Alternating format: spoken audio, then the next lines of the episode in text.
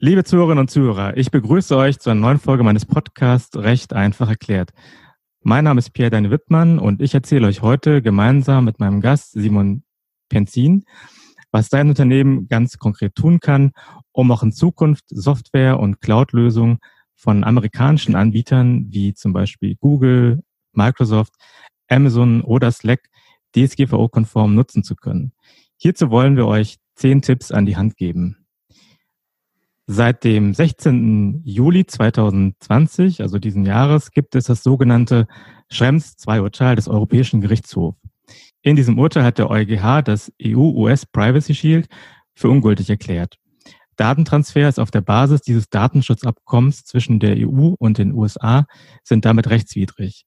Da das Urteil unmittelbar gilt und es keine Übergangsfrist gibt, kann dein Unternehmen keine Daten mehr in die USA auf Grundlage dieses Datenschutzabkommens übertragen. Wenn dein Unternehmen rein auf der Grundlage des EU-US Privacy Shields Daten in die USA schickt, musst du den Datentransfer sofort aussetzen und bereits übermittelte Daten zurückfordern bzw. vernichten lassen. Hast du mit deinen Vertragspartnern im EU-Ausland hingegen die Standardvertragsklauseln vereinbart, können diese den Datentransfer in Drittländer legitimieren, da der EuGH diese im Schrems II-Verfahren ausdrücklich für gültig erklärt hat. Aber mit Blick auf die USA stellt sich ein besonderes Problem. Auch wenn du die Standardvertragsklauseln vereinbart hast, kannst du dich nicht entspannt zurücklehnen. Denn der EuGH hat ebenfalls klargestellt, dass du als Verantwortlicher das Schutzniveau für personenbezogene Daten im Drittland kritisch prüfen musst. Wenn dein Auftragsverarbeiter Grenzen unterliegt, die in die Befolgung deiner Anweisung oder das Einhalten der vertraglichen Vereinbarung mit dir unmöglich machen, muss dein Unternehmen vom Vertrag zurücktreten und die Datenübermittlung aussetzen. Und genau hier ist der Knackpunkt. Denn in den USA lässt die US-Sicherheitsgesetzgebung insbesondere mit dem US Foreign Intelligence Surveillance Act oder kurz FISA genannt, weitreichende Zugriffsbefugnisse der US-Geheimdienste auf Daten von amerikanischen Unternehmen zu.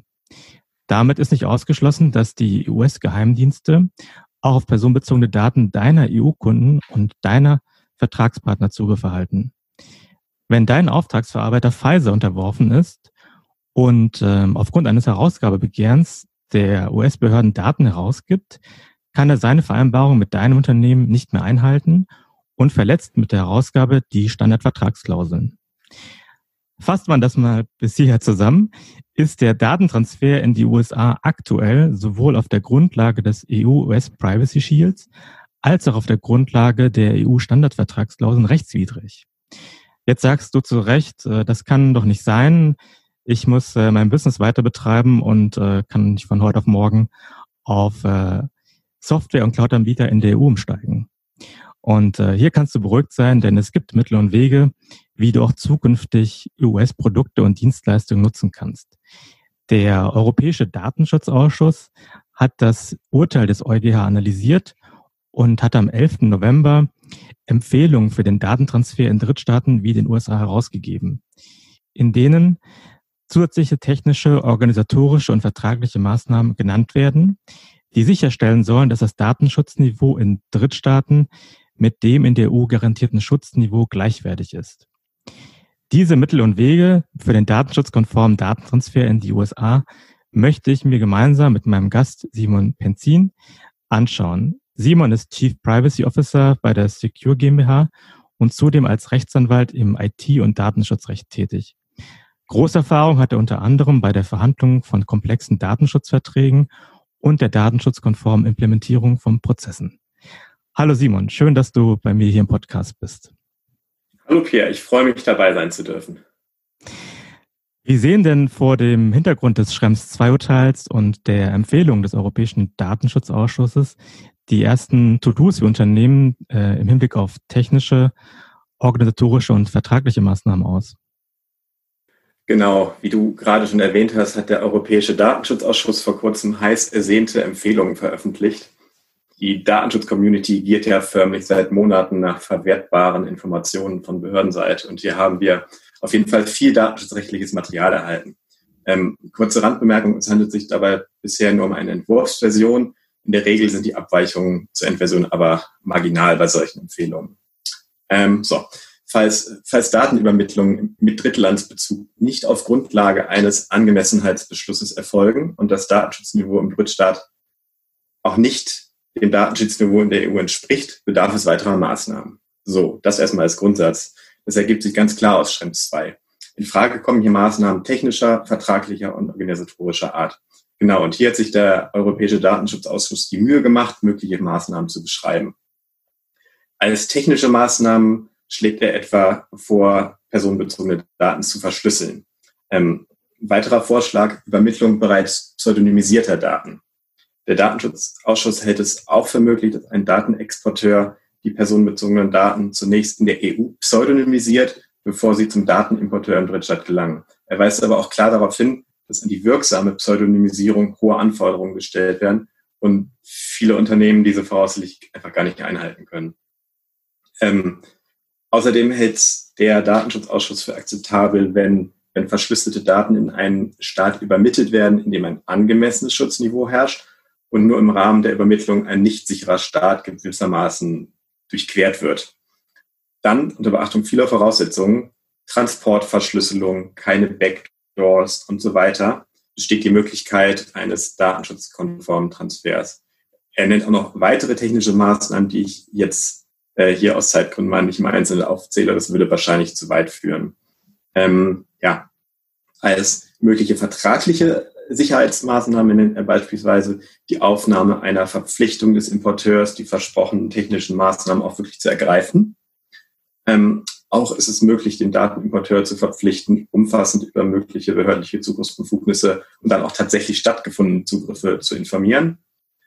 Außerdem könnte der Datenexporteur regeln, dass der Datenimporteur keine sogenannten Backdoors für Behörden einbauen darf. Also vielleicht nochmal kurz zur Erklärung, was sind überhaupt Backdoors? Backdoors sind eben Zugriffsmöglichkeiten, Hintertürchen, äh, die, äh, Behör die Unternehmen manchmal äh, Behörden schaffen, um eben äh, Zugriff zu erlangen. Hier muss man übrigens immer bedenken, kleine Randbemerkung, dass solche Backdoors immer, wirklich immer dazu führen, dass generell äh, die Sicherheit, also IT-Security der Datenverarbeitung verringert wird. Eben nicht nur äh, zugunsten für Behörden, sondern dadurch werden immer auch ähm, Zugriffe anderer böser Dritter möglich gemacht. So. Ähm, der Ausschuss hat auch noch eine weitere, wie ich finde, sehr interessante vertragliche Maßnahme empfohlen. Ähm, nach vielen Rechtsordnungen ist es Datenimporteuren in Drittstaaten ja gar nicht erlaubt, ihre Vertragspartner über behördliche Zugriffe zu informieren ne, insbesondere in den USA. Das kann man aber anscheinend mit einem Trick umgehen. Nach der Idee des Ausschusses sollen sich Datenimporteure nämlich verpflichten, regelmäßig, mindestens alle 24 Stunden, eine verschlüsselte Nachricht an den Datenexporteur zu übermitteln.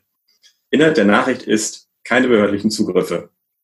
Also stellen wir uns einfach mal vor, Microsoft schickt äh, äh, im Rahmen seines Office-Paketes alle 24 Stunden ähm, eine, eine Nachricht an dein Unternehmen die verschlüsselt ist und in der drin steht, keine behördlichen Zugriffe. So. Wenn jetzt doch einmal eine Behörde zugreifen sollte und der Importeur das aufgrund gesetzlicher Regelungen im Drittstaat nicht kommunizieren darf, dann bleibt die Nachricht aus und der Exporteur weiß trotzdem Bescheid.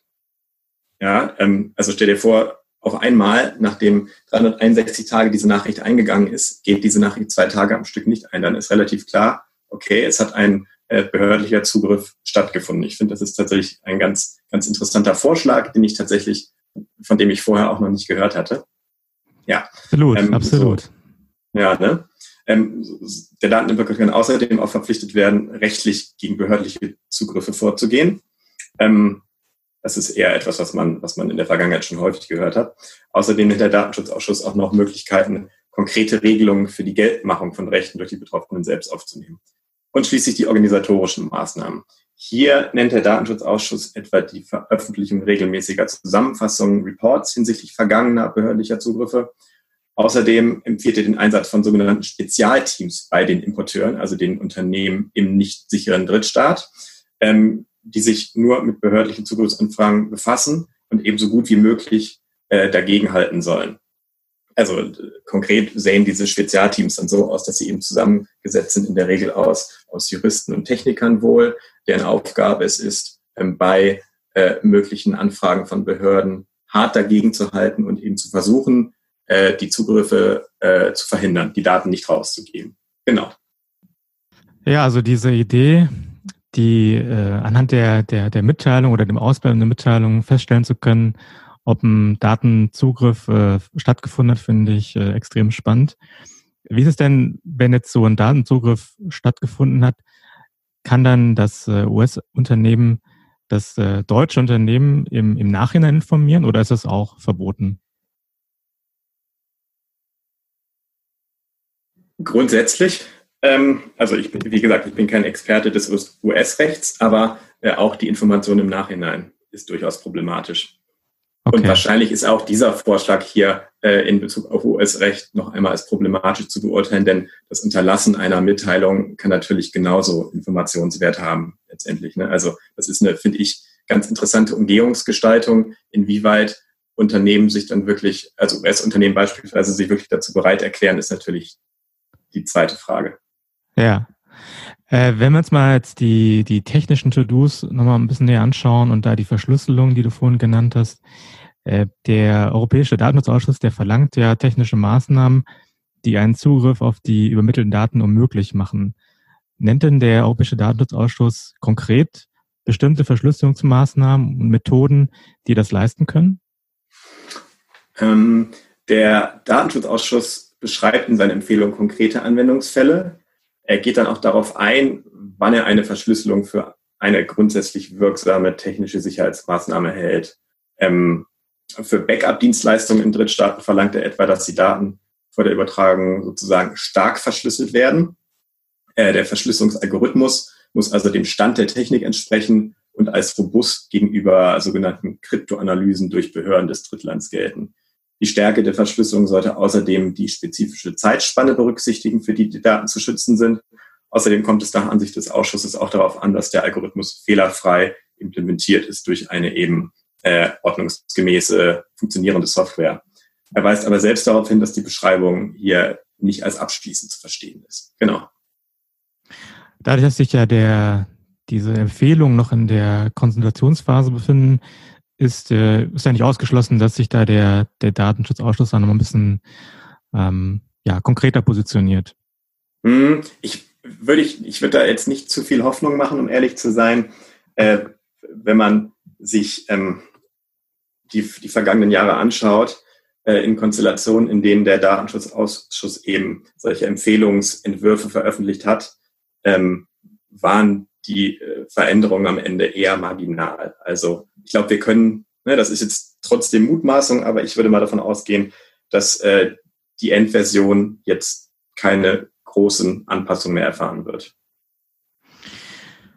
Äh, wenn wir uns mal jetzt die vertraglichen Maßnahmen anschauen und da die Verpflichtung des äh, Datenimporteurs, also in dem Fall äh, das US-Unternehmen, dass die Daten des deutschen Unternehmens äh, in Empfang nimmt sozusagen, ähm, da gibt es ja die Verpflichtung, Rechtsmittel gegen den Zugriff durch Regierungsbehörden auszuschöpfen.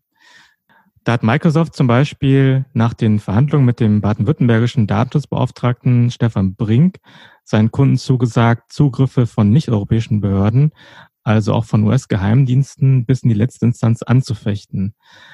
Jetzt stellt sich aber die Frage, ob das überhaupt praktisch in den USA möglich ist.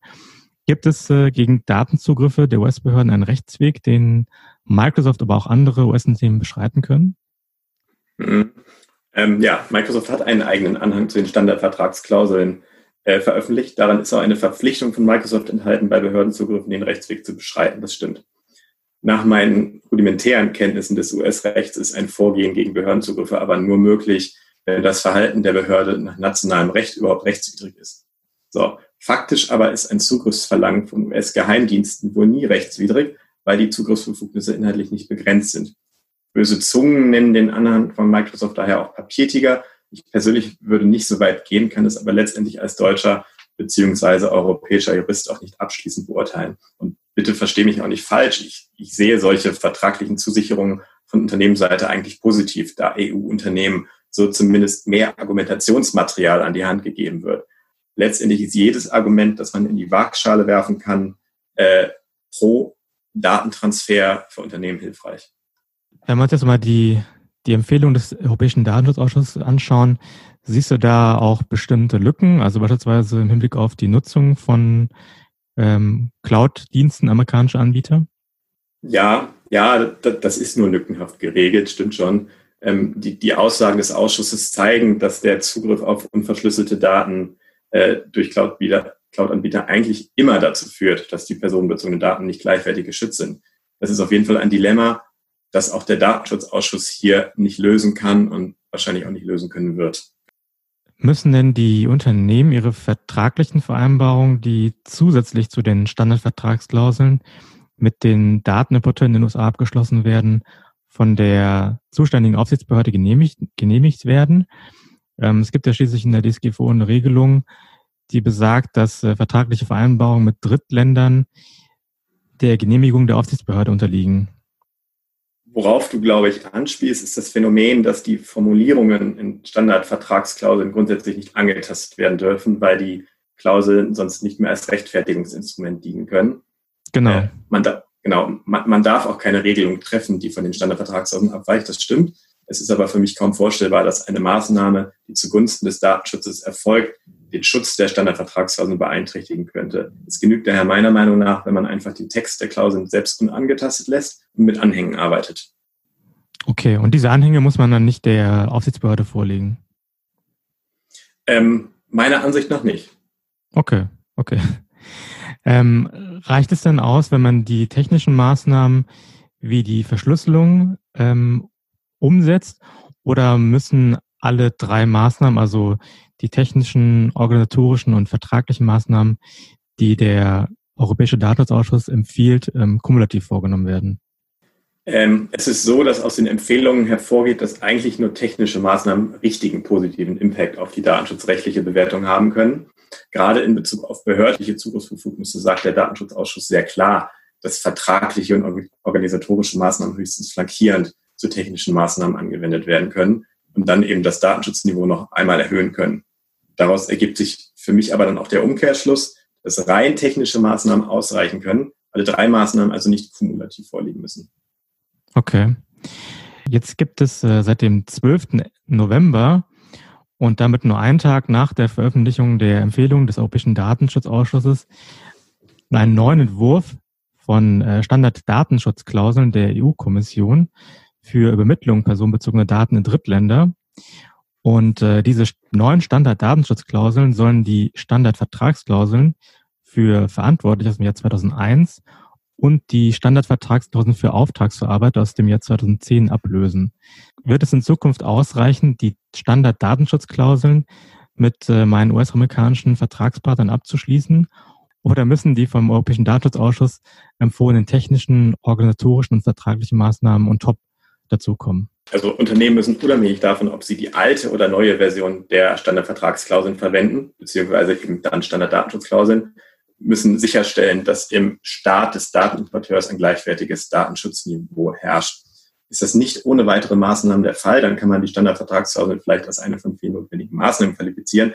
Das Erfordernis weiterer, insbesondere technischer Maßnahmen, können Unternehmen aber nicht vermeiden. Das heißt also, ähm, es ändert nichts, wenn dann ab einem äh, bestimmten Zeitpunkt eben die Standarddatenschutzklauseln als Rechtfertigungsinstrument äh, für beispielsweise EU-US-Datentransfers verwendet werden. Ähm, das ist sozusagen notwendige Bedingung dafür, aber äh, insbesondere in Bezug auf die USA und möglicherweise auch weitere Länder äh, braucht man eben weitere Maßnahmen. Das heißt also, die Standarddatenschutzklauseln sind hier nicht, äh, nicht die Lösung oder der, der heilige Gral äh, für sämtliche Probleme. Habe ich denn als Unternehmer eine Alternative äh, für den Datentransfer in die USA neben den Standardvertragsklauseln, über die wir vorhin gesprochen haben? Ähm, es kann ja sein, dass es mir als Unternehmer zu kompliziert ist oder einfach zu unklar, was ich für Maßnahmen jetzt konkret ergreifen muss. Ähm, kann ich da auf Alternativen zurückgreifen?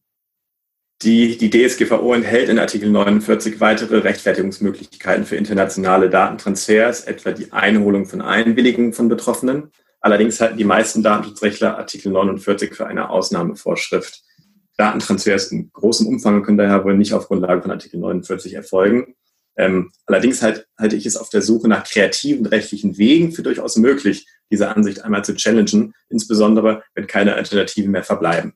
Jetzt gibt es ja einige Datenschutzaufsichtsbehörden wie der Landesbeauftragte für den Datenschutz und die Informationsfreiheit in Rheinland-Pfalz, Professor Dr. Dieter Kugelmann, die ähm, proaktiv mit Informationskampagnen gerade vorgehen und äh, mit denen der Landesdatenschutzbeauftragte betroffene Unternehmen beim Datentransfer in die USA unterstützen möchte. Ist das äh, als eine Art Signal an die Wirtschaft aufzufassen, dass die Aufsichtsbehörden jetzt nicht sofort mit Bußgeldern und anderen Sanktionen gegen Unternehmen vorgehen werden? Also in jedem Fall merkt man auch in Gesprächen mit Aufsichtsbehörden, dass die aktuelle Rechtsunsicherheit nicht nur auf Unternehmensseite vorliegt.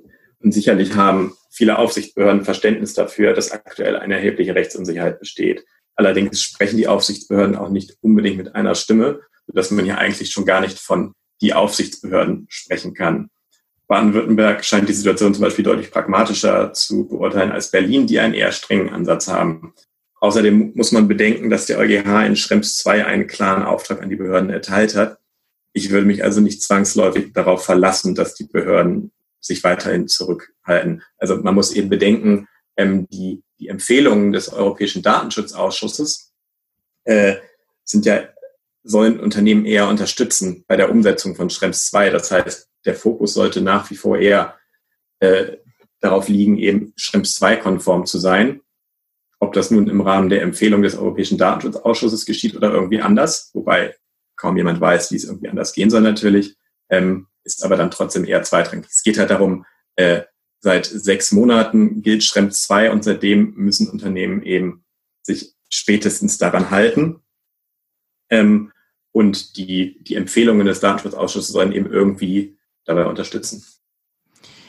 Wir haben ja vorhin schon mal darüber gesprochen, dass ähm, Microsoft proaktiv auf seine europäischen Kunden zugeht und ähm, bestimmte Versprechungen macht bei, bei Datenzugriffen, also entweder dagegen äh, juristisch vorzugehen oder finanzielle Entschädigungen zu leisten.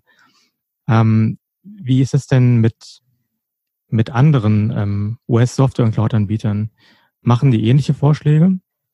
Ja, beziehungsweise Versprechen? Mhm. Also erstmal zu, zu Microsoft. Ich will das Vorgehen von Microsoft gar nicht übermäßig kritisch sehen. Schließlich freue ich mich über Argumentationsmaterial. Aber die Versprechen, gegen Datenzugriffe juristisch vorzugehen und auch finanzielle Entschädigungen zu leisten, sind alles andere als eindeutig formuliert und teilweise sicher nur juristisch sehr clever gestaltetes Marketing eigentlich. Ähm, ja. man, sieht, dass verschiedene große US-Anbieter beginnen, Vertragsanhänge im Stil von Microsoft zu veröffentlichen. Ähm, letztendlich kann man aber die, die, die Vorgaben des EuGH in Bezug auf behördliche Zugriffsbefugnisse nicht inter partes, also zwischen den Vertragsparteien, lösen. Ähm, mit, mit den juristischen Marketingtexten kaufen sich die Unternehmen Zeit, aber letztendlich wird nur das Symptom bekämpft, nicht aber die eigentliche Ursache. Gerade in Bezug auf die USA bestehen nun einmal die angesprochenen intensiven behördlichen Zugriffsbefugnisse. Eine endgültige Lösung ist meiner Meinung nach hier nur auf politischer Ebene möglich, sei es in Form eines Privacy Shield 2.0 oder einer Verpflichtung der USA, die Zugriffsbefugnisse bezüglich DSGVO-Daten zu beschränken.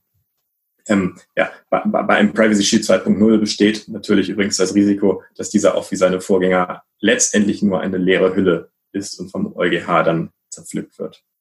Wie sehen denn jetzt äh, zusammenfassend, äh, wenn man jetzt mal alles zusammennimmt, deine Top 10 Tipps an Unternehmen aus? Mhm, ja, meine Top 10 Tipps. Also, ja, genau. Ähm, also, wie der Ausschuss in seinen jüngst veröffentlichten Empfehlungen sagt, know your transfers es ist essentiell, sich eine Übersicht darüber zu verschaffen als Unternehmen, als Verantwortlicher, in welchen Konstellationen Datenverarbeitungen mit Drittlandsbezug stattfinden. Und hier auch äh, ein zusätzlicher Tipp, das zähle ich tatsächlich als eigenen Tipp, weil ich das für wichtig halte. Ähm, das gilt nicht nur für EU-US-Transfers, sondern für sämtliche Datenübermittlung mit Drittlandbezug ohne Vorliegen eines Angemessenheitsbeschlusses. Ja, also auch für China, Russland, Indien und so weiter. So, wenn dann eine Übersicht über die Drittstaatstransfers vorliegt, müssen Unternehmen für jeden Drittstaatstransfer ein geeignetes datenschutzrechtliches Transferinstrument definieren. Erfolgt die Übertragung auf Grundlage eines Angemessenheitsbeschlusses oder der Ausnahmen nach Artikel 49, sind keine zusätzlichen Schritte erforderlich. Wenn der Drittstaatstransfer aber auf Grundlage von Standarddatenschutzklauseln oder beispielsweise Binding Corporate Rules erfolgt, dann müssen Unternehmen sicherstellen, dass im Drittstaat ein gleichwertiges Datenschutzniveau vorliegt. Wenn man dann zu dem Ergebnis kommt, nächster Tipp jetzt, dass eben kein gleichwertiges Schutzniveau besteht, dann bedarf es weiterer Maßnahmen. vertraglicher, technischer oder organisatorischer Natur. So, und was außerdem wichtig ist, die regelmäßige Evaluierung der Maßnahmen. Unternehmen müssen sicherstellen, dass getroffene zusätzliche Maßnahmen auch weiterhin Wirkung entfalten. Das ist also äh, keine punktuelle Betrachtung, sondern eben man muss das über den gesamten Zeitraum sehen. Ähm, weiterer Punkt, es ist auch wichtig, die beschriebenen Schritte zu dokumentieren. Ja, sehr, sehr wichtig sogar. Das muss man schon, um der datenschutzrechtlichen Rechenschaftspflicht nachkommen zu können. Und äh, unabhängig von den konkreten Maßnahmen ist es außerdem wichtig, die zurzeit rasanten datenschutzrechtlichen Entwicklungen zu verfolgen. Ich habe echt das Gefühl, dass, dass fast täglich relevante Informationen kommuniziert werden, geht dir wahrscheinlich ähnlich. Und die Herausforderung ist dabei, nicht den Überblick zu verlieren, sondern die für sich und für, für Unternehmen äh, beste kreative Lösung zu entwickeln. Spezialtipp hier übrigens. Äh, bisher handelt es sich ja nur um Entwürfe der Standarddatenschutzklauseln. Sobald diese gelten, haben Unternehmen wohl nur noch ein Jahr Zeit, die neuen Klauseln zum Vertragsbestandteil zu machen. Daher ist es meiner Ansicht nach jetzt schon sinnvoll, bei neuen Verträgen eine Verpflichtung zu integrieren, die neuen Klauseln in den Vertragskontext mit aufzunehmen. Ähm, da, da denkt man wahrscheinlich nicht dran, aber ich halte das tatsächlich echt für wichtig, weil ansonsten könnten theoretisch natürlich US-Unternehmen oder generell Unternehmen aus Drittländern äh, sich einfach auch weigern, äh, die Standarddatenschutzklauseln äh, zu integrieren. So, weiterer Tipp, wenn man sich den ganzen Ärger sparen möchte, sollte man über EU-interne Lösungen nachdenken. Ja, und eben kreativ sein und viel argumentieren. Danke dir. Ich habe zwar nicht mitgezählt, aber ich gehe davon aus, dass es zehn Tipps waren. Man sagt ja auch Judex non calculat, aber ich gehe davon aus, dass ich auf zehn gekommen bin. Ja. Ich denke auch. Ähm, ja, herzlichen Dank, Simon, für das Gespräch und äh, für, deine, für deine guten Tipps. Ähm, dann nochmals an euch Zuhörerinnen und Zuhörer gerichtet. Äh, wenn euch die Folge gefallen hat, dann freue ich mich wie immer auf euer Feedback und auf eure Kommentare. Vernetzt euch gerne mit äh, Simon und mir auf LinkedIn. Und äh, jetzt nochmal Special Announcement, äh, wenn du ein bestimmtes rechtliches Thema hat, hast, äh, was deinem Unternehmen regelmäßiges Kopfzerbrechen bereitet und du dazu gerne eine Podcast-Folge hören möchtest, dann schreib mir gerne.